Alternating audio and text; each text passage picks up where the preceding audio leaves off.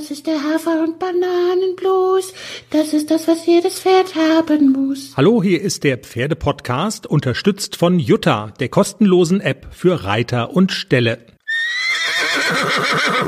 Zwei Wochen, ja. Jenny, es läuft doch schon. Wir stolpern hier jetzt wieder sofort rein. Wir müssen erstmal sagen, dass es wieder Grausamkeit ist heute Morgen. Das, also es ist noch dunkel draußen, es ist Samstagmorgen, es ist dunkel draußen ich, und ich liege im Tiefschlaf und, werde, kommt mit, und werde mit einem Rütteln geweckt und der Ansage, jetzt steh endlich auf, es ist schon so spät. Also da greift man sich schon an den Kopf. 6.40 Uhr. Es ist 6.40 Uhr, genau. Und Voll so dunkel. spät. Und also der Hund hat jetzt groß gemacht. Ich habe es groß aber nicht mehr gefunden in der Wiese. Latsch morgen früh nicht rein. So, so fängt der Tag an. Na, herzlichen Glückwunsch. Wir legen mal los. Ich brauche noch einen zweiten Kaffee. Ich bin der Klecks in diesem Podcast und während ich einen zweiten Kaffee äh, habe, kriege, spielt der Manni die Hymne. Einverstanden?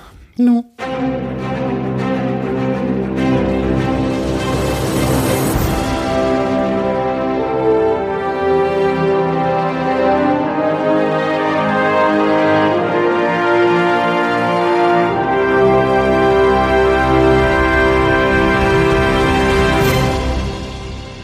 Hier ist der Pferdepodcast, Folge 148.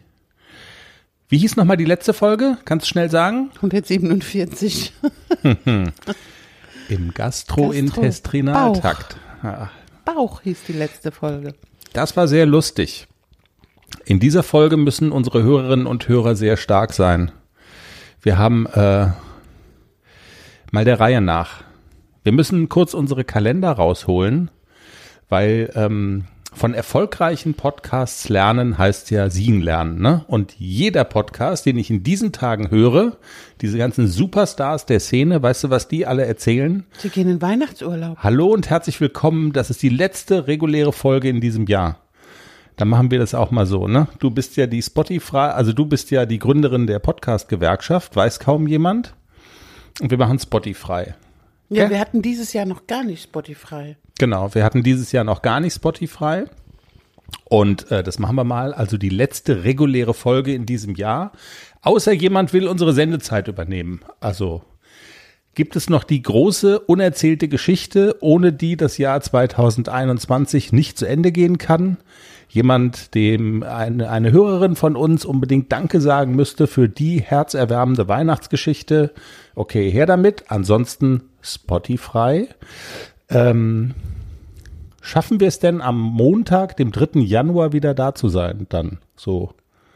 Oder sind wir am Montag, dem 10. Januar wieder da? Das kannst Am du dir 10. jetzt. Januar, weil es ist ja auch Silvester mit Nadine auf dem Berg. Das heißt, wir brauchen drei Tage, um uns zu erholen. Okay, also pass auf, wir machen, äh, wir machen einen kleinen Teaser mit Nadine auf dem Berg An Silvester. an Silvester, den wir am Montag, dem 3. Januar veröffentlichen. Und äh, dann können wir schon mal sagen, okay, wir leben noch, es gibt uns noch, die Pferde leben noch, alles gut. Und am 10. Januar sind wir dann ganz normal wieder da. Zum ersten, zum zweiten und zum dritten, bumm, machen wir so. Und damit kommen wir zu Folge 148 und es wird eine Folge, die, ähm, das kann ich glaube ich jetzt schon sagen, die ans Herz geht. Wir reden über Problempferde, gehandicapte Pferde und wenn ihr jetzt denkt, ach du Scheiße, wo ist der Ausknopf? Ähm, wir reden über ein ganz großes Happy End, das sehr ans Herz geht. So viel sei schon mal verraten. Und wir reden über ACDC und Klecks, über deine beiden Jungpferde, die wir vom Pferdekindergarten ins Dressurviereck auf die große Bühne bereiten. Auf der großen Bühne bist du noch, bist du noch nicht. Aber ähm, das erzählen wir. Der Zwischenstand, was habt ihr die Woche gemacht? Wie ist der Zwischenstand sportlich gesehen? Wie sind die beiden so drauf? Darum geht's in dieser Sendung. Und anfangen, und das ist so, ähm, das fällt so in die Kategorie, äh, wie, wie soll ich sagen, Problempferde, gehandicapte Pferde. Ich will einen ähm, Fernsehtipp loswerden. Und zwar, äh, Stimmt. wir haben Fernsehen geguckt, RTL Plus. Wie, wie hieß nochmal, also wie war nochmal der Titel? Das Wunderpferd Totilas, ne?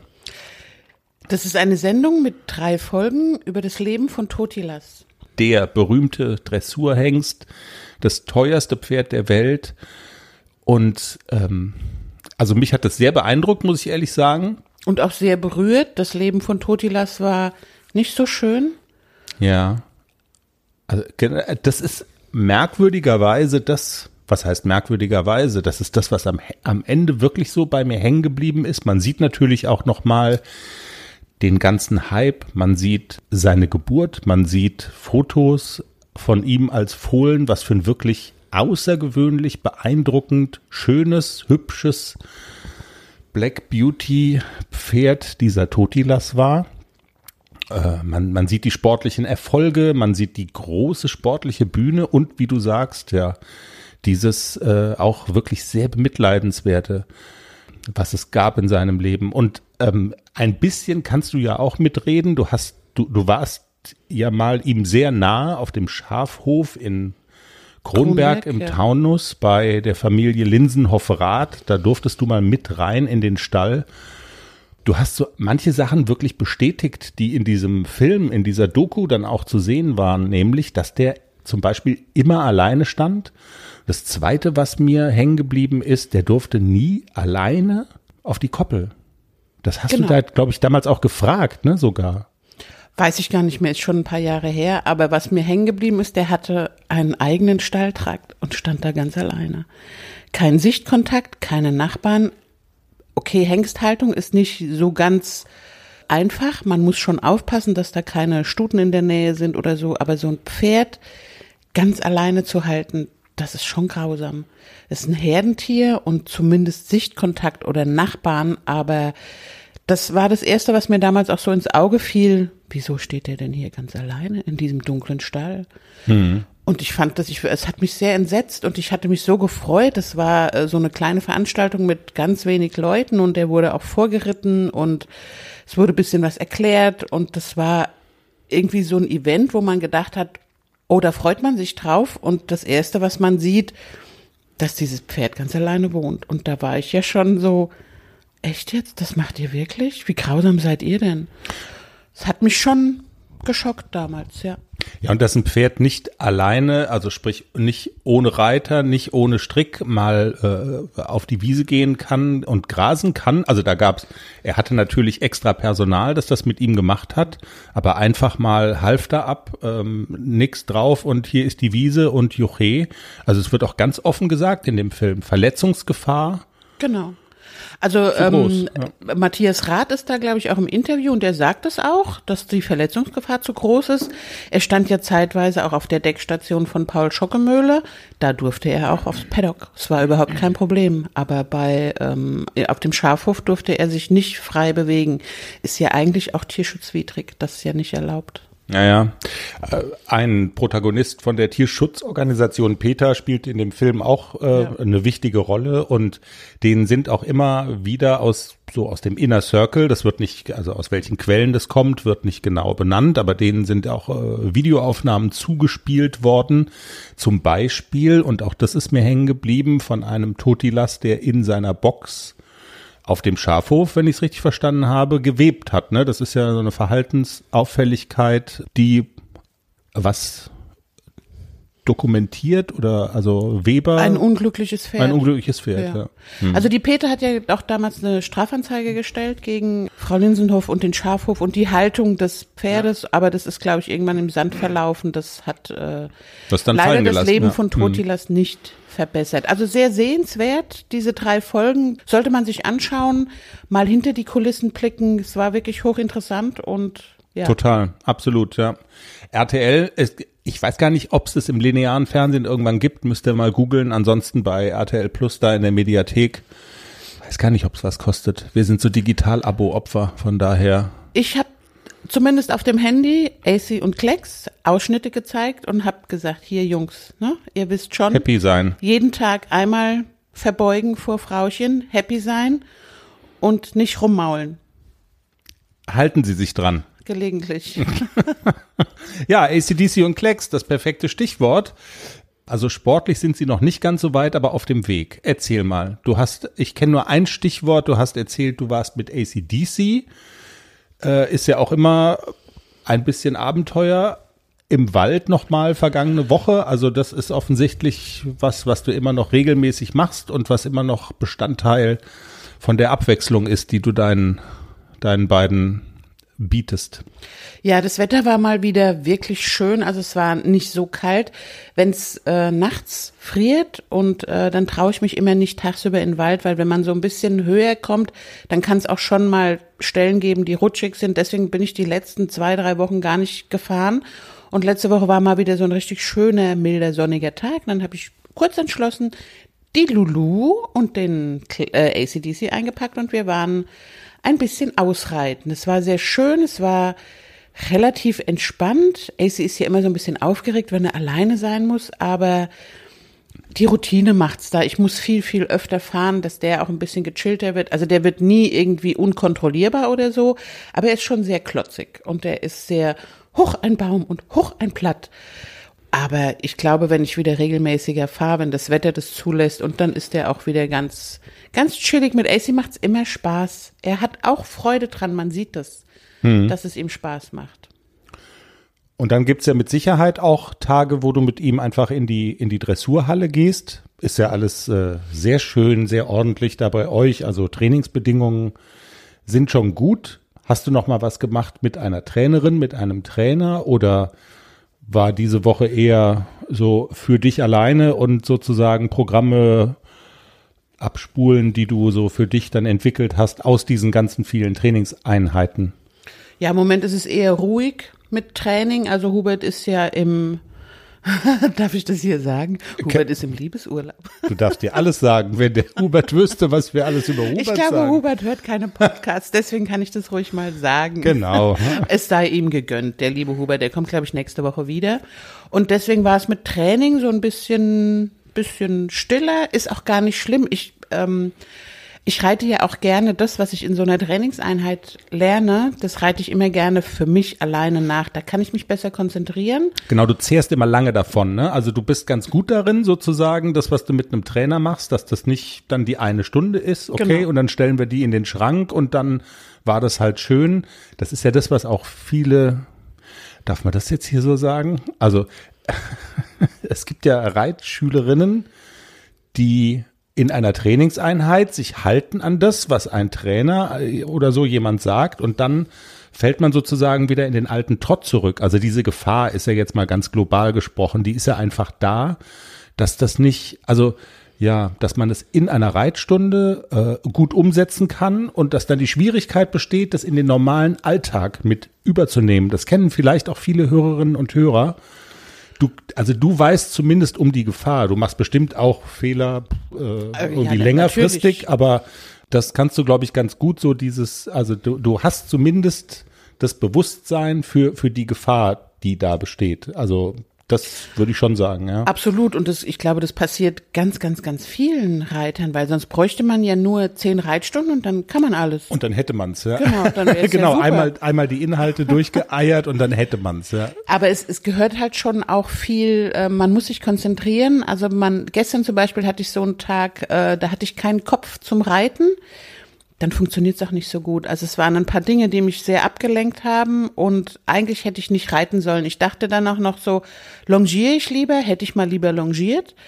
Ähm, ich merke das schon, ich muss wirklich mich konzentrieren und muss ganz da sein, dass ich ordentlich reiten kann. Gerade mit den jungen Pferden mhm. muss man sehr konsequent reiten und sehr konzentriert reiten, weil AC zum Beispiel ist so schlau, der nutzt das sofort aus, wenn ich nicht konsequent bin. Also nicht böse, aber der merkt, ja, die Olle ist ja nicht so da, ne? Dann, dann machen wir mal dies und jenes und dann kaspern wir mal ein bisschen rum. Und ähm, das habe ich gestern gemerkt, okay, und hinterher dachte ich so, blöd, hätte ich besser longiert. Also ich muss auch schon dabei sein mit dem Kopf und muss die Ruhe haben, die jungen Pferde wirklich konsequent und ordentlich zu reiten. Okay.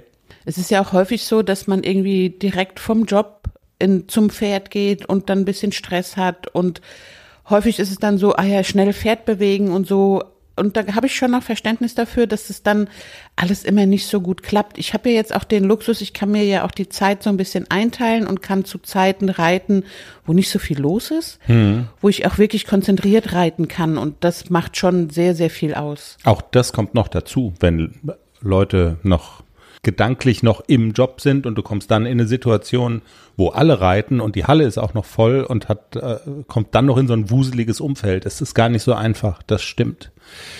AC hat diese Woche was Neues bekommen. Wir haben es noch nicht Ach, probiert. apropos, darüber muss man Wahnsinn, Vorweihnachtszeit und Rabattschlachten in, im, im Pferdehandel, Pferdezubehörhandel und Werbeopfer Jenny. Also das ist ja noch ein Thema für sich, aber du wolltest erzählen, du hast ACDC hat auch eine Kleinigkeit von dem abbekommen, was alles, was, was unsere Einkaufsabteilung, der du vorstehst, diese, diese Woche alles so rangeschafft hat. Naja, der wird jetzt sechs. Und nächstes Jahr, glaube ich, wird Zeit, dass er mal lernt, mit Kandare geritten zu werden. Und der Plan war, ich fahre zum Shoppen und kaufe AC eine Kandare, gesagt, getan. Und wir werden jetzt die nächsten Tage das mal so ganz spielerisch testen, wie er das so annimmt, wie er damit klarkommt. Und ja, ich bin ganz gespannt. Kandare, die.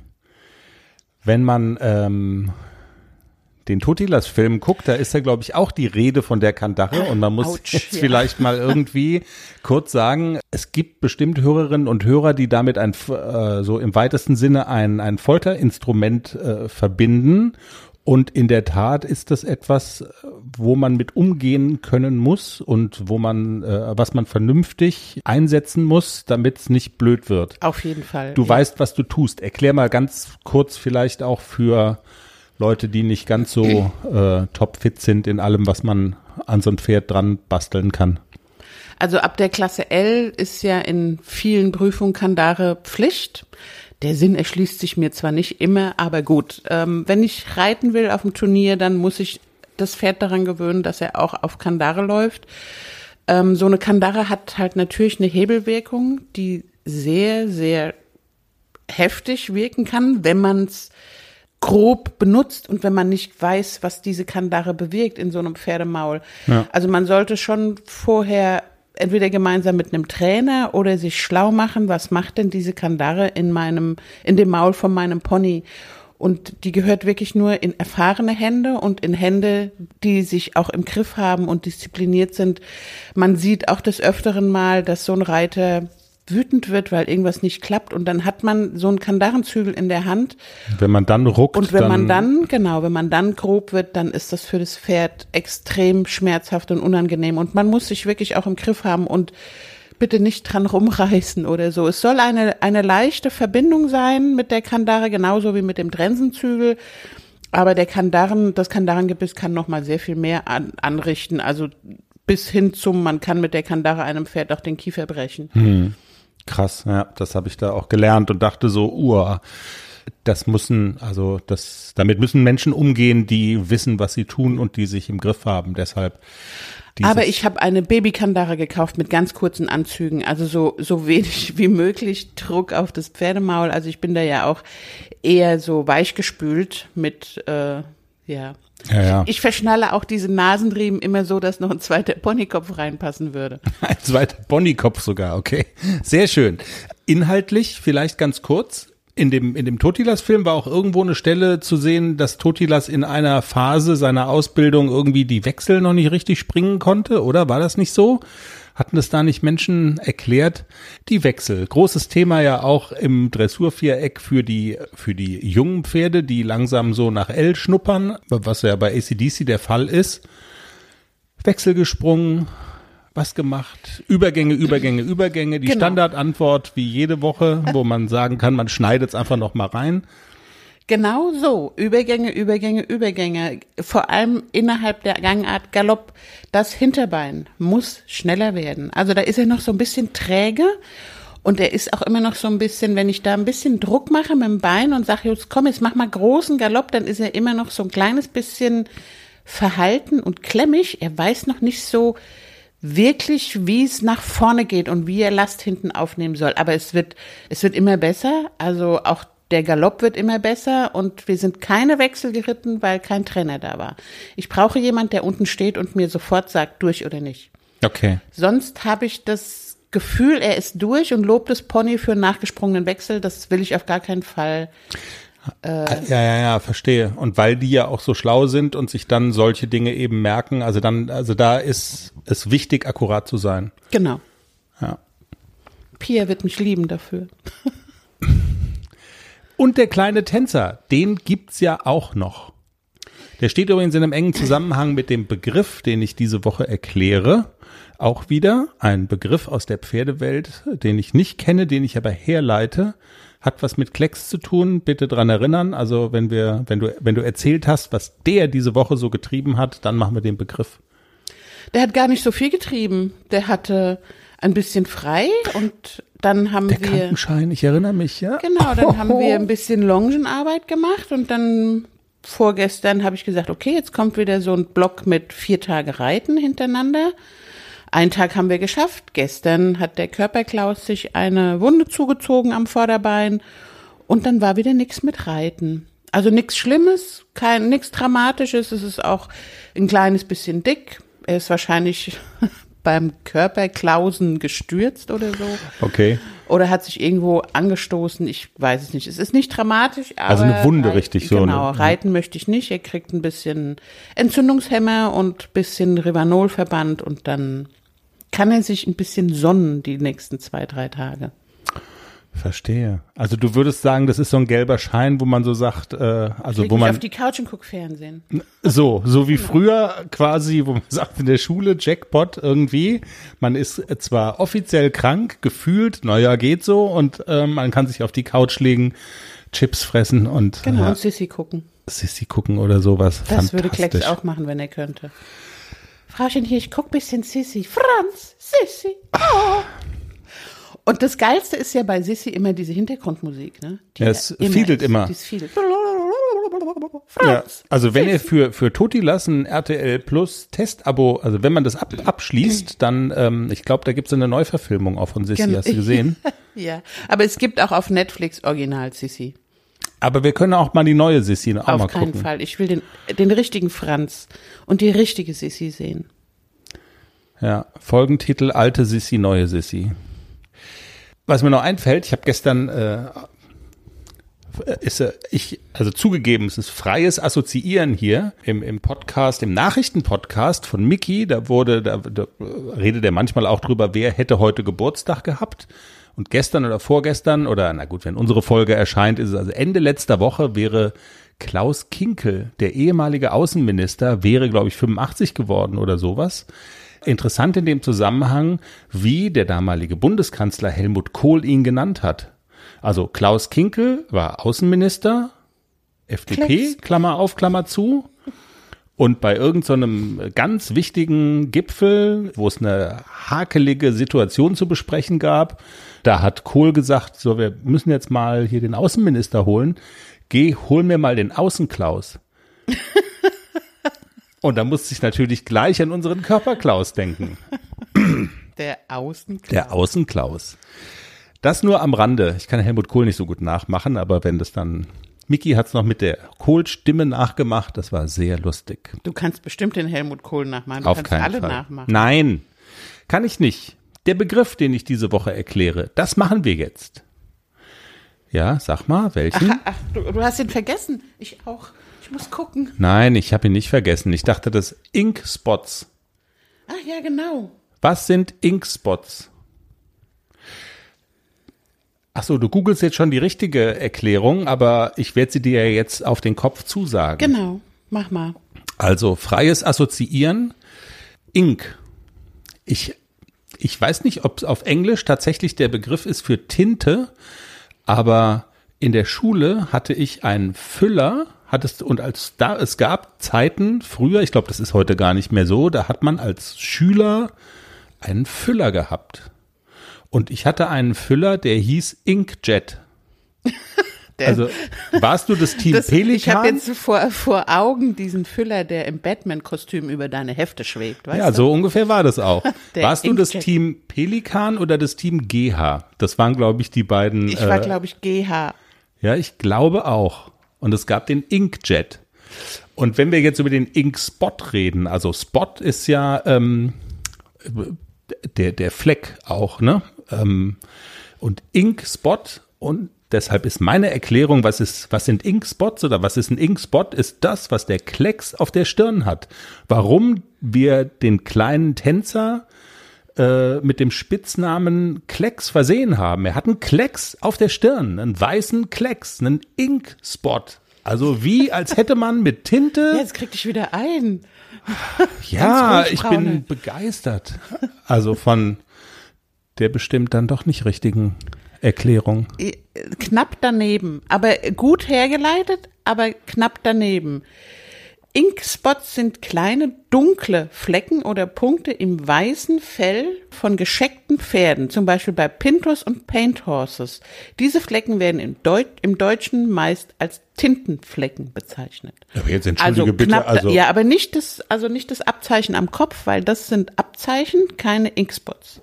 In der Pferdesprache ist das sehr wichtig, wie man diese Dinge bezeichnet. Also meine Antwort wird nicht als korrekt oder als richtig, also es geht nicht als richtig durch. Jetzt tu mir mal einen Gefallen. Flecken auf dem Fell. Also, Ja, aber das sind dunkle Flecken im weißen Fell. Ja, heul und es doch. ist ein weißer Fleck ja, und ich rede jetzt von einem dunklen weißen Fleck im dunklen Fell. Ja, oh, oh ja. Fell. Ja, aber klar. Tinte, Tinte, Baby, du hast es doch gesagt. Es gibt Tinte. auch weiße Tinte. Wegen sowas nur kriegen nicht. wir, Das wir ist- kriegen wir, ist wie wir die weiße kriegen Taube auf wegen sowas. Streit, Hass. Krieg dich ein, Baby, komm. Also ich, habe ja gesagt, fast richtig, aber keine fünf Mark ins Schwein. Wir hauen jetzt mal hier den emotionalen Blocker rein. Du weißt schon, also gestern habe ich wieder gehört, dass das der schönste Teil unseres Podcasts ist, wenn wir miteinander reden. Können wir noch ein bisschen reden? Ne. Wenn ich hier so ungerecht behandelt werde, Wie ungerecht. ja, ich, ich habe so fein gemacht. Also bei einem Hund würde man sagen, ja, fein gemacht. Ich habe noch den ganzen Adventskalender mit den Hundeleckerlis, die kannst du alle haben. Fein gemacht, Schätzchen. Aber weil unser Hund zu schnäkelig ist, das Genau. zu essen. Ja. Unser Hund ist eine gute Überleitung zum nächsten Thema, das wir haben. Stimmt. Und das wird jetzt wirklich traurig. Und das Kuriosum an dem nächsten Thema, das wir haben, ist, dass es enorm traurig anfängt und bestimmt auch ein Schicksal beschreibt, was einem wirklich sehr nahe geht. Also ihr müsst auch bisschen tapfer sein jetzt gleich, aber was wirklich in einem Happy End endet. Und das passt so auch in diese vorweihnachtliche Folge rein und das ist tatsächlich großartig. Aber mal der Reihe nach und vielleicht um zu erklären, was die Überleitung ist. Wir haben dieses Jahr einmal zusammen im Auto gesessen auf einem Parkplatz und synchron geweint. Nämlich als es eine Diagnose gab für unseren kleinen Hund Lulu von einer Tierärztin, die da lautete, Lulu wird erblinden und es ist auch nicht heilbar. Nein, es ist eine Erbkrankheit. Genau, es ist eine Krankheit. Ja. Und ähm, wir beschreiben das ganz kurz. Also die Blutgefäße in der Netzhaut sterben ab und das Auge wird eintrüben. Genau, man sieht es auch schon so ein bisschen, man merkt auch schon, wie die Sehkraft nachlässt. In der Dämmerung und so ist es irgendwie, oder gestern beim Joggen, als die Sonne komisch stand, dann erschreckt sie sich so vor, vor Schatten, weil sie das nicht mehr richtig zuordnen kann. Wenn es normal hell ist, dann geht's noch so einigermaßen. Wir dürfen in der Wohnung am besten nichts mehr umstellen, also irgendwie hier, keine Ahnung, ähm, aus Dekozwecken irgendwelche, was weiß ich, Boxen aufstellen oder Blumen oder sonst irgendwie. Wir vermeiden es. Aber sie ist ein sehr lebensfroher Hund. Sie spielt ganz viel und also es klingt jetzt trauriger, als es tatsächlich ist. Sie Genau. kommt gut damit klar. Wir müssen noch ein bisschen damit klarkommen. Manchmal ver vergisst man, dass der Hund nicht so gut sieht und dann dotzt sie irgendwo an und dann ist man, oh Gott, Entschuldigung, Süße. Aber wir lernen damit umzugehen. So ist es. Und aus genau diesem Grund bin ich auch sofort hellhörig geworden, als äh, ich bei Instagram über einen Account gestolpert bin, der, ich glaube, ein Foto von uns geliked hat oder irgendwie so kam und ich habe mir das angeguckt Und da war dann auf der Profilseite ähm, eine Homepage verlinkt, romario-blind.de. Und ich dachte, okay, Romario blind. Ich habe mir das angeguckt und bin dann gelandet bei Ariane Döring, der nämlich dieser Romario, dieses Pferd Romario gehört. Ja, und dieses Pferd ist blind und hat keine Augen mehr. Und das ist der Ausgangspunkt äh, dafür gewesen, dass ich Ariane eine Mail geschrieben habe und sie gefragt und gebeten habe, hey, kannst du nicht deine Geschichte bei uns im Pferdepodcast mal erzählen? Und genau das macht sie jetzt. Hallo Ariane, schön, dass du heute bei uns bist. Ich freue mich sehr, da zu sein. Vielen Dank für die Einladung. Ariane, dein Pferd Romario ist erblindet und das hat ganz viel mit deinem Pferd gemacht. Und das hat auch ganz viel mit dir gemacht und auch mit deiner beruflichen Entwicklung gemacht. Also es hat dein Leben ein Stück weit verändert, kann man sagen. Ariane, jetzt kenne ich die Geschichte in Grundzügen durch deine Website. Für die Hörerinnen und Hörer fangen wir vielleicht mal an dem Punkt an, ja, mit dem das so losging dein Pferd ist erblindet. Ähm, das muss ein großer Schock für dich gewesen sein. Wie ist es abgelaufen und wie merkt man das überhaupt? Was ist da passiert? Genau, da muss ich ein kleines bisschen ausholen. Das war 2013, äh, als ich mein jetziges Pferd kennengelernt habe. Da war er Springpferd, auch sehr talentiert. Meine Mutter hatte sich in ihn verliebt und ich war zu der Zeit Studentin. Und wir haben ihn mit mehreren Hürden übernommen. Ich war erst Reitbeteiligung, bis er dann unser Familienmitglied wurde. In der ganzen Zeit war er bis daraus, äh, dass er Probleme noch beim Reiten hatte, super gesund, hatte gar nichts, so wie man sich das vorstellt. Und wir haben ihn auch mehrfach durchchecken lassen. Ein Züchter hat auf ihn geguckt, Tierärzte etc. Also er war wirklich gut versorgt. Und im März 2016 wollte ich ihn eines Morgens, als ich zu meinem Praktikum gefahren bin, von der Wiese holen und ihm einfach einen guten Morgen wünschen und eine Möhre vorbeibringen. Ähm, das habe ich sehr selten gemacht, aber an dem Tag hatte ich so ein Bauchgefühl, dass ich einmal nach dem Rechten schauen wollte. Das hat sich leider Gottes auch bestätigt. Er ist von seiner Herde im Offenstall weggaloppiert und hat sich mehrfach überschlagen, ist durch Kuhdrähte durchgegangen äh, und Richtung Landstraße galoppiert, während alle anderen Pferde relativ ruhig geblieben sind. Und es war für mich eine Situation, die ich nicht wirklich verstehen konnte. Wir mussten ihn von der Landstraße einsammeln mit Hilfe der Hofbetreiber und ich musste den ganzen Weg leider mit ihm auch noch so in diesem Panikmodus zurückgehen, bis wir dann im Stall überhaupt erstmal feststellen konnten, was die Ursache des Ganzen ist. Der Züchter des Hofes war zum Glück sehr erfahren und hat mir helfen können bei der Begutachtung und neben einigen Brandwunden war eben deutlich zu sehen, dass beide Augen komplett grau waren. Mhm. Ich hatte bis zu dem Zeitpunkt gar keine Berührung mit Augenerkrankungen bei Pferden. Das war für mich absolutes Neuland. Und wir haben eben Platz in der Tierklinik bekommen. In Berlin gibt es eine Fachklinik bei Frau Dr. Eule. Das ist sehr passend. Okay. Und ähm, haben ihn dann dort komplett untersuchen lassen und die Diagnose war ähm, periodische Augenentzündung beidseitig. Und zwar so stark, dass eine Seite komplett geschädigt wurde und die andere hatten wir eine Chance von circa 20 Prozent, ähm, dass wir die Sehkraft wiederherstellen können. Mhm. Periodische Augenentzündung, ich habe das ja so ein bisschen gelernt auf deiner Seite, ist eine Krankheit, ähm, die, ja, wie der Name schon sagt, die die Augen betrifft, die in Schüben kommt. Es wird immer schlimmer. Aber wenn ich dich richtig verstehe, dann war also zumindest auf der einen Seite, da war dann gar nichts mehr mit Schüben, sondern da war die komplette Sehkraft schon weg und auf der anderen Seite war es ähnlich dramatisch, ne? Genau, ich versuche das mal ganz kurz äh, zu erklären. Bei der periodischen Augenentzündung ist es so, dass beteiligte Strukturen des Auges sich immer wieder entzünden können. Das kann verschiedene Ursachen haben. Bei uns waren es zum Beispiel Leptospiren. Das sind Bakterien, die im, ähm, im Wasser, im Kammerwasser des Auges sitzen, hinterm Glaskörper, ähm, die zum Beispiel durch Mäuse übertragen werden können. Es gibt Pferde, die haben diese Bakterien, ohne dass es ausbricht. Und es gibt eben Pferde, bei denen bricht das Ganze aus. Diese Entzündungen kann man eben entweder sehen, indem das Auge tränt, rot ist, milchig, trüb oder dass die Pupille sehr verengt ist. Das sind Zeichen, die nach außen hin sichtbar sind. Und es mhm. gibt eben auch eine Form der periodischen Augenentzündung, die hinter dem Auge abläuft. Das sind so stille Schübe, die man von kaum, also von außen kaum sehen kann. Und das ist leider eine Form, die wir anscheinend erwischt haben müssen. Denn Romo hatte bis auf eine Bindehautentzündung in den drei Jahren, in denen ich ihn hatte, gar nichts. Wir sind eine Woche vor der Erblindung noch ganz normal gesprungen. Ich habe einen Springlehrgang mitgemacht und er hatte gar keine Anzeichen von einer mangelnden Sehfähigkeit.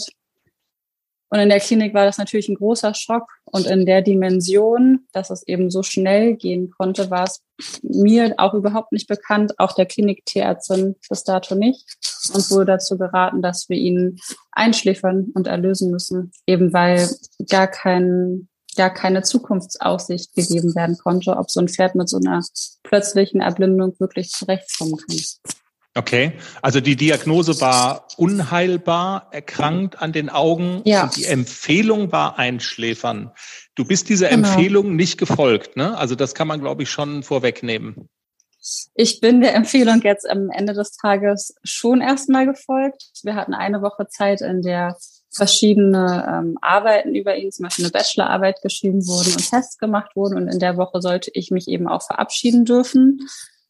Ähm, wir wollten in der Woche auch gucken, ob man die Entzündung vielleicht mit der, mit der Restsehkraft auf dem einen Auge eindämmen könnte.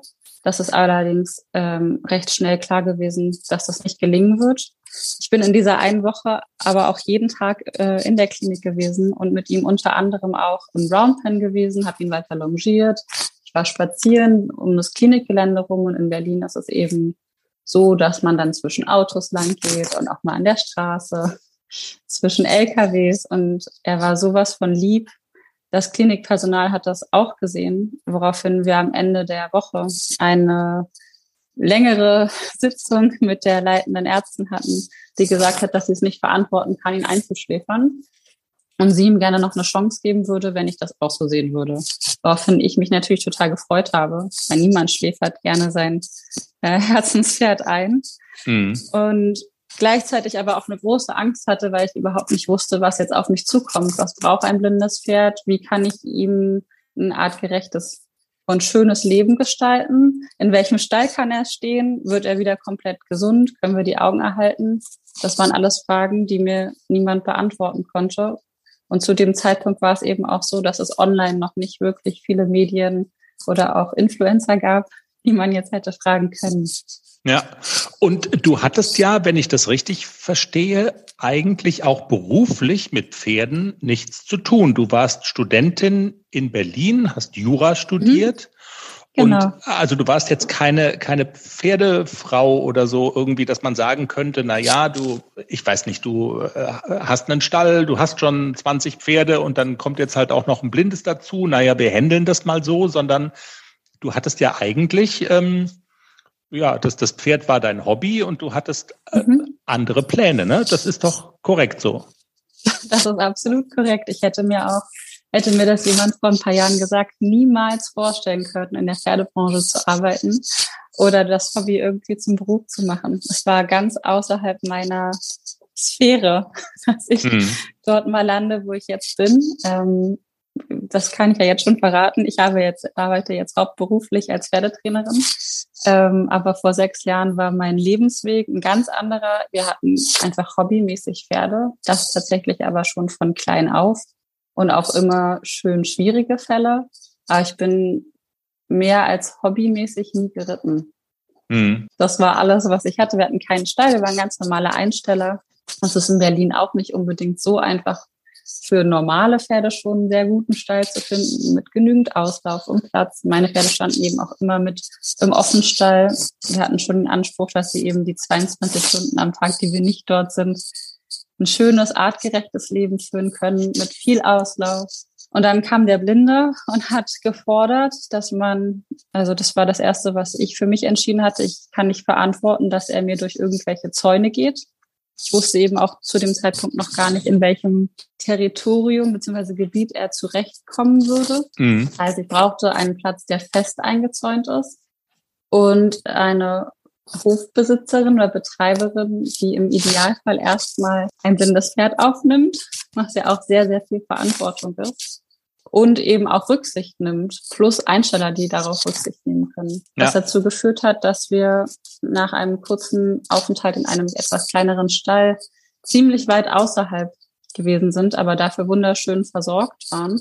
Ich aber pro Tag neben Studium, Nebenjob und allem drum und dran eben 60 Kilometer hin zum Pferd und zurückgefahren bin. Oh Gott, ich bin froh, dass ich dieses Pferd hinter mir habe, um das Pferd mhm. zu versorgen. Und Romo ist in einen kleinen Offenstall gezogen mit meinem Trakehner zusammen und hat äh, quasi erstmal so eine Art Auslaufbox bekommen. Und als er in dem Gebiet sicherer war, eine Art Mini-Paddock vorne dran, sodass man mhm. zwischen Box und Paddock immer hin und her laufen konnte und war die ganze Zeit mit einem anderen Pferd zusammen. Und damit haben wir angefangen und versucht, ja, seine Lebensqualität wiederherzustellen und ihn auch in einer gewissen Art und Weise lebensfähig zu machen. Ja. Also man kann sagen, du bist so ähm, nach und nach und mehr und mehr zu so einer Expertin für ja so ein, für, für dieses Problempferd und äh, für diese Art von Pferden geworden. Bevor du vielleicht so ein bisschen erzählst, was brauchen so Pferde, was macht das auch mit Pferden, wenn sie auf einmal erblinden, äh, vielleicht nur noch mal, dass man sich das auch bildlich so vorstellen kann. Dein Pferd Romo hat jetzt tatsächlich gar keine Augen mehr. Ne? Du hattest ja vorhin beschrieben, äh, zum Zeitpunkt der, der Diagnose, da waren die Augen so grau.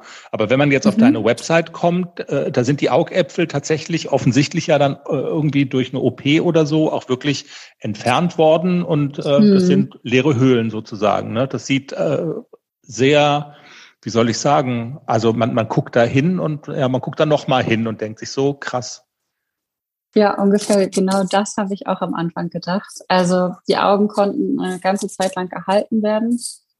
Das war mir am Anfang auch wichtig, weil er durch die plötzliche Erblindung wirklich stark abgebaut hatte und sein Immunsystem und alles ganz, okay. ganz weit unten waren. Und wir haben versucht, ihn ein Jahr erstmal aufzubauen und die Augen stabil zu bekommen, so dass er sich erstmal wieder erholen konnte von dem Unfall. Und dann ähm, ist es aber so, dass wenn die Augen erblindet sind, die Bakterien hinter dem Augapfel trotzdem weiterarbeiten. Das heißt, das Auge ver verkümmert und verkleinert sich, aber mhm. ähm, entzündet sich eben auch immer wieder. Und was bei uns der größte Auslöser war, war, dass die Augen sich an einem gewissen Zeitpunkt nicht nur wieder entzündet haben, sondern der Augeninnendruck stark angestiegen ist, was dazu führt, dass das Auge droht quasi zu platzen. Und dann bleibt einem nichts anderes übrig, als den Augapfel zu entfernen.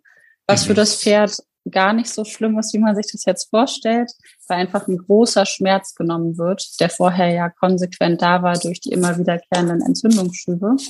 Für uns Menschen ist das allerdings viel gewöhnungsbedürftiger, wie ich dann auch selber feststellen musste, wenn man einfach als Besitzer erstmal große Angst hat, dass das Pferd so einen leeren Blick bekommt, gespenstisch aussieht oder ja, mhm. auch auf eine gewisse Art und Weise gruselig. Um ja, das ja. bildlich zu beschreiben, habe ich mir damals die Angst davor genommen und bin ähm, tatsächlich zu einer anderen Bloggerin gefahren, die damals schon ein augenloses Pferd hatte und habe mir halt vor Ort überhaupt erstmal angeguckt, wie sieht denn so eine Augenhöhle aus und durfte lernen, dass Pferde so viele Muskeln tatsächlich um das Auge herum herum haben, dass sie trotzdem das Auge fehlt auch noch blinzeln können. Das heißt, die Höhle ist beweglich und die Mimik bleibt erhalten. Krass. Und das war für mich ein ganz spannender Punkt. Das heißt, Romo kann zum Beispiel komplett noch blinzeln, also Fliegen entfernen. Und dadurch ist so viel Mimik und Gestik ja auch in seinem ganzen Gesicht vorhanden. Viel gleicht er jetzt auch mit den Nüstern aus, dass er gar nicht so tot wirkt. Das kommt natürlich mm. auf Bildern anders rüber als auf Videos. Ja. Sehr ja. spannend. Okay. Ähm, Ariane, wir wollten drüber sprechen, ähm, was macht das auch mit so einem Pferd? Du beschreibst äh, Romo ja auf der Homepage als sehr lebensfrohes Pferd. Du hast eben gerade ja auch gesagt, auch in der in der Woche, als quasi diese Entscheidung anstand, einschläfern, ja, nein, äh, also dass er jetzt eben nicht mit äh, gesenktem Kopf oder kopflos irgendwie durch die Gegend tapert und man das Gefühl hat, okay, das hat einfach keinen Sinn und man muss das Pferd möglicherweise erlösen, sondern im Gegenteil, äh, du beschreibst ihn als ein lebensfrohes Pferd. Also wir lernen, ähm, eine Erblindung von so einem Tier führt jetzt nicht dazu, dass man also automatisch sagen muss, ähm, das hat keinen Sinn mehr. Also da ist Lebensqualität da, oder? Ich finde, es kommt auf den Einzelfall drauf an. Ich kenne auch mhm. einige Fälle mittlerweile, wo man sagen muss, das ähm, hat keinen Sinn mehr und das Pferd hat keine Lebensqualität. Ich glaube okay. tatsächlich, dass es ähnlich wie beim Menschen ist. Es ist charakterabhängig. Und Romo war von vornherein ein sehr starker Charakter, einfach unglaublich viel Freude am Leben hat und auch sehr herzlich ist. Ähm, auch tatsächlich auch trotzdem kopflos. Aber für ihn war das von vornherein tatsächlich überhaupt kein großes Thema. Ich glaube, für mich war es viel größer als für ihn, äh, mit dem, mit der Veränderung zurechtzukommen. Mhm. Ähm, was für ihn ein großes Problem war, war eher der Umgang mit der Blindheit am Anfang auf Dauer. Also die, die langfristigen Folgen. Und zwar ist es ja so, dass gerade wenn man so kurzfristig erblindet, und es war ja, ja eher ein Unfall, ähm, dass die anderen Sinne noch nicht übernommen haben, die später zum jetzigen Zeitpunkt für ihn eigentlich überlebensnotwendig sind. Das heißt, er riecht unglaublich gut, er hört sehr, sehr gut und kann sich damit eben auch sehr, sehr gut auch in fremden Räumen bewegen. Das war zu dem Zeitpunkt überhaupt nicht gegeben. Und ich hatte eben auch noch nicht die Vision, dass das irgendwann passieren wird. Mhm. Und dadurch hat es uns beiden einfach ein, ja, einen ungemein schweren Start alles gegeben. Also gerade ja. ich wusste nicht, wie ich ihm neue Umgebungen zeige. Er ist schon relativ häufig am Anfang gegen den Zaun gelaufen, hat sich kleine Schürfwunden geholt oder hat ähm, ja, den Eingang nicht gefunden, ist gegen die Pfosten gelaufen. Ich weiß gar nicht, wie viele Bretter wir ausgetauscht haben. Das war furchtbar. Und ich habe die ganze Zeit auch gar nicht gewusst, wie ich ihm helfen kann. Und das waren schon, finde ich, gerade im ersten Jahr für mich sehr, sehr große Probleme. Und zusätzlich kam eben dazu, dass alles, was ihn erschreckt hat, ihn auch wirklich erstmal in Panik versetzt hat. Also sobald mhm. ein fremdes Geräusch kam, ein Hund an ihm vorbeigelaufen ist, war er in der Luft oder auf mir drauf, hat mir den Fuß gebrochen im ersten halben Jahr. Er hat mich mehrfach in irgendwelche Zäune geschubst. Also da hatten wir wirklich riesengroße Probleme und ich war die ganze Zeit auf der Suche nach einem Trainer in Deutschland oder irgendjemandem, der mir helfen kann. Und mhm. habe eben gemerkt, dass mir zu der Zeit niemand helfen konnte oder wollte, was ja auch fair ist, weil eben viele Leute gesagt haben, sie kennen sich damit nicht aus, sie können mir ja. nicht helfen. Also ist natürlich einerseits unglaublich schwer von den Menschen, die ich angesprochen habe, andererseits auch unglaublich schwer für mich gewesen, dann einen Weg aus dieser Situation herauszufinden. Mhm. Ja, man fühlt sich, glaube ich, dann sehr alleine und ähm, ja, braucht Hilfe und bekommt sie nicht. Das kann ich mir, das kann ich mir sehr gut vorstellen. Braucht ja und auch sehr machtlos in der ja. Situation, weil äh, vom Tierarzt die Diagnose zwar, was das Pferd wieder Lebensqualität hat, ist ja eine Geschichte, aber den Alltag zu gestalten, das ist, war eben meine Aufgabe. Genau. Und danach wollte ich gerade fragen, so ein Pferd braucht ja wahrscheinlich dann auch eine besondere Art von Zuwendung, ähm, hat besondere Bedürfnisse, die du erstmal rausfinden musstest. Jetzt mhm. kennst du die Situation natürlich. Was, wie, wie würdest du das denn beschreiben? Was sind es denn für Bedürfnisse und ähm, ja, worauf muss man besonders achten? Also ich glaube, jetzt im Nachhinein betrachtet ist für mich das Allerwichtigste gewesen, dass er einen festen Tagesablauf bekommt, Routinen und Gewohnheiten. Also es ist wirklich für ihn unglaublich wichtig und das habe ich auch bei anderen Blindenpferden jetzt erleben dürfen, dass es eben feste Fütterungszeiten gibt, einen festen Ansprechpartner, eine relativ konstante Herde, eben auch feste Ausläufe, also nicht unbedingt jeden Tag wechselnde Wiesen, sondern dass man zumindest für einen gewissen Zeitraum über ein paar Wochen ein Areal hat, wo die Pferde sich bewegen können und das eben auch gut kennenlernen. Und aus diesen festen Routinen ein richtiger Tagesablauf entsteht. Und der gibt Sicherheit. Weil es ist mhm. ja eben auch so, dass ein blindes Pferd auch kein Tag-Nacht-Gefühl mehr hat. Das heißt, man muss ihnen so viel Struktur geben, dass sie eben auch genug zur Ruhe kommen, Schlafphasen finden und einen richtigen, strukturierten Alltag haben, damit eben auch keine Schlafprobleme auftreten, von denen ich anfangs auch nichts wusste. Ja. Das Gute ist an uns Menschen eben, dass wir uns Gott sei Dank ja auch mit anderen Menschen austauschen können. Ich war zum Beispiel auch in einem Blindenmuseum. Ich habe mich sehr viel mit blinden Menschen ausgetauscht und versucht dann zu adaptieren, was Romo am meisten helfen könnte. Mhm. Und bin ganz dankbar, dass ich das eben über Social Media machen konnte. Und so habe ich angefangen zu bloggen und über unseren Weg zu berichten. Ja, ich höre auch ehrlich gesagt auch deshalb ganz, ganz aufmerksam zu, weil wir tatsächlich, ist jetzt aber nur so ein kleiner Side-Fact, ähm, äh, einen kleinen Hund haben, der dabei ist zu erblinden, leider auch unheilbar, auch schon sehr weit fortgeschritten. Und ähm, das ist so mhm. ein Grund, warum uns dieses Thema auch in einem besonderen Maße noch beschäftigt äh, und, und berührt hat. Und irgendwie, ja, also äh, wir haben im Prinzip ein, ein ähnliches Thema. Jetzt ist ein kleiner Hund was anderes als ein großes Pferd, aber ich denke, so diese Grundbedürfnisse, die sind ja wahrscheinlich immer, immer ähnlich. Und ja. ähm, oder also viele Dinge sind dann doch miteinander verwandt. Und eine Sache, die du mir im Vorgespräch gesagt hast, ähm, das wusste ich ehrlich gesagt vorher auch nicht. Es ist gar nicht so selten bei Pferden, dass dieses Phänomen, dass diese Krankheit auch auftritt, ne? Ja, leider Gottes ist das mittlerweile sehr, sehr häufig sogar. Es gibt einige Rassen, die gewisse Gendefekte vorweisen, die eben anfälliger sind für diese Augenerkrankung. Es gibt mhm. mittlerweile aber auch sehr viele andere Augenerkrankungen. Es gibt bei Pferden auch grünen Star, grauen Star. es, es ähm, gibt so vieles.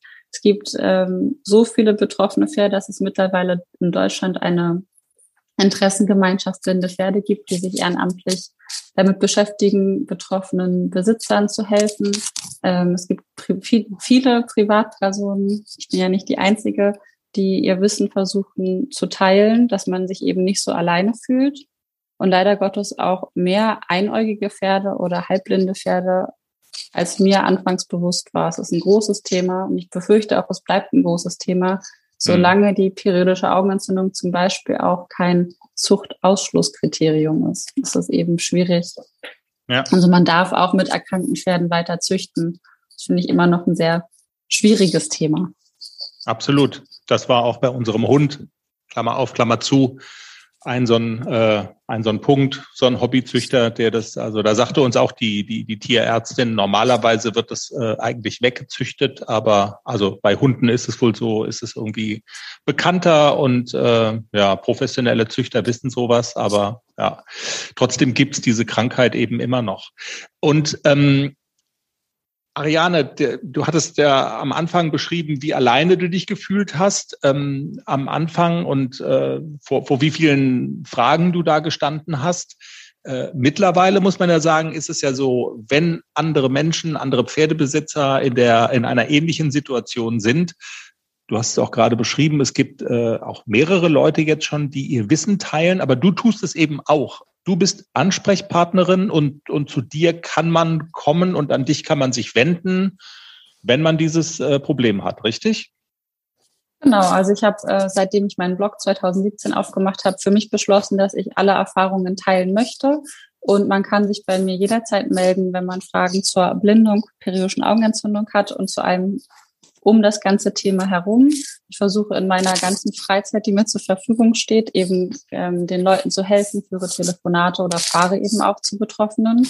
Und zusätzlich habe ich mich äh, vor einem Jahr selbstständig gemacht, nicht nur für blinde Pferde, sondern ich bin auch so als Pferdetrainerin unterwegs, mhm. aber habe eben auch einen Schwerpunkt für blinde Pferde, weil mir ähm, vor allem am Herzen liegt, dass den Leuten geholfen wird in der Form, in der ich es mir gewünscht hätte, dass mir jemand auch noch mal Mut zuspricht und mir eben einen Weg aufzeigt, dem es gehen könnte. Und ja, daran habe ich persönlich meine Erfüllung gefunden. Und so ist von mir, von etwas wirklich sehr Schlimmen eigentlich etwas sehr Schönes passiert, weil ich mich so wohlfühle in dem, was ich tue, dass ich es hm. gar nicht mehr ändern möchte. Okay. Und dein Aktionsradius, wir haben ja schon gelernt, du bist in Berlin zu Hause und ich glaube, dein eigentliches Zuhause ist in Niedersachsen. Also ist das so auch die Gegend, wo du sagst, das ist so mein, ja, so mein Hauptschwerpunkt? Oder also wenn du auch sagst, du, du besuchst auch Leute und, und fährst hin und arbeitest da mit Pferdebesitzerinnen, mit Pferden, äh, ist es dann so die Berlin-Brandenburger Ecke oder wie hat man sich das vorzustellen? Genau, wir sind mit den Pferden umgezogen vor drei Jahren an auf unser eigenes Grundstück in Niedersachsen. Das ist in der Nähe von Celle. Dort leben jetzt drei Pferde in einem wunderbaren Offenstall, unter anderem auch Romo. Und er führt mittlerweile ein sehr selbstbestimmtes, eigenständiges Leben, wo ich echt stolz bin, dass er das alles so gemanagt bekommt. Großartig, ähm, und ja. ich pendel zwischen meinem alten Standort und dem neuen Standort hin und her Und das ist auch die Strecke, die ich komplett bediene, also Berlin-Brandenburg bis Celle. Und auch auf der Strecke ist das, was ich auf jeden Fall schaffe. Ich war aber auch schon deutschlandweit unterwegs, weil es wirklich nicht viele sehr äh, blinde Pferde gibt, die dann mhm. ähm, kurzfristig erblindet sind. Und das liegt mir einfach am Herzen, dass den Leuten geholfen wird. Ja, und es gibt ja auch Telefon, es gibt ja auch Zoom, auch da gibt es ja Möglichkeiten, wo man auf jeden genau. Fall mal genau. miteinander ins, ins Gespräch kommen kann. Und genau, ja, sehr schön. Ariane, du hattest vorhin Bedenken, ob wir das alles in 20 Minuten oder in eine halbe Stunde packen können. Können wir natürlich nicht. Das, also deine mhm. Bedenken waren natürlich total richtig, aber so für mein Gefühl, glaube ich, äh, haben wir eine ganze Menge jetzt gelernt. Ich habe sehr viel erfahren. Gibt es denn noch irgendwas, wo du sagst, das müssen wir ganz dringend noch erwähnen und das hab, also das haben wir jetzt wirklich vergessen und so können wir nicht auseinandergehen, ohne dass du das noch losgeworden bist? Also was mich die meisten Leute fragen und ich glaube, das ist eigentlich ja. das, was auch die meisten Pferdemenschen interessiert ist, was für ein Leben führt er jetzt? Also die Erkrankung ist ja eins, aber die meisten können sich überhaupt nicht vorstellen, dass ein blindes Pferd eben wirklich ein ganz eigenständiges Leben in einem Offenstall führen kann. Okay, du hast schon gesagt, er führt ein sehr selbstbestimmtes und schönes Leben. Wie hat man sich das vorzustellen? Merkt man überhaupt noch einen Unterschied? Das finde ich nämlich genau das Spannende.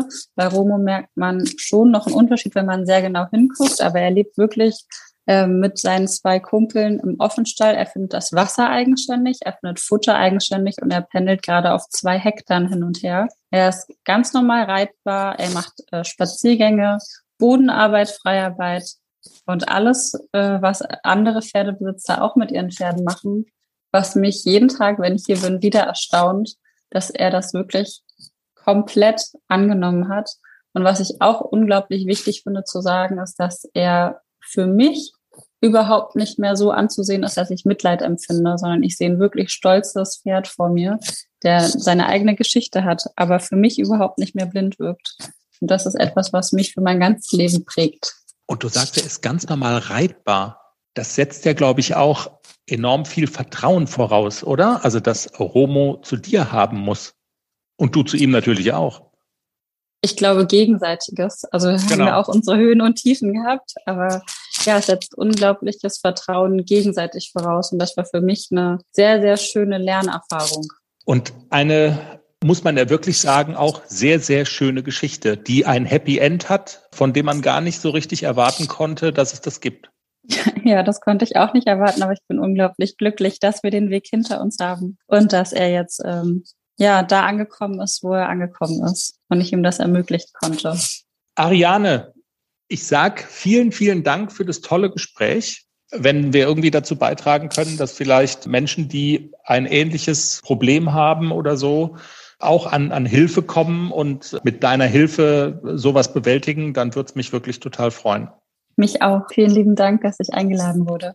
Ariane Döring bei uns im Pferdepodcast. Vielen Dank für diese tolle Geschichte, die sehr ans Herz geht und wenn andere Hörerinnen und Hörer möglicherweise dieses Problem, was Ariane hatte, ähm, auch haben, dann, wir haben alle, äh, alle Daten von Ariane, ihre Homepage bei uns auf der Pferdepodcast-Seite im Netz verlinkt, www.derpferdepodcast.com. Also da kann man alles nochmal nachlesen und äh, bei Bedarf auch Kontakt aufnehmen zu Ariane. Jenny, wir wünschen jetzt ein frohes Weihnachtsfest unseren Hörerinnen und Hörern und bedanken uns fürs, fürs Zuhören. Hat Spaß gemacht. Liked uns, gebt uns Sternchen. Genau, es ist, es weihnachtet. Ja. Damit würdet ihr uns eine Freude machen. Habt eine gute, schöne Weihnachtszeit, erholt euch zwischen den Jahren. Kommt auch gut rein ins neue Jahr. Wir nehmen an Silvester dann die Mini-Folge auf für den dritten und sind am 10. Januar wieder in alter Frische da. Tschüss. Tschüss.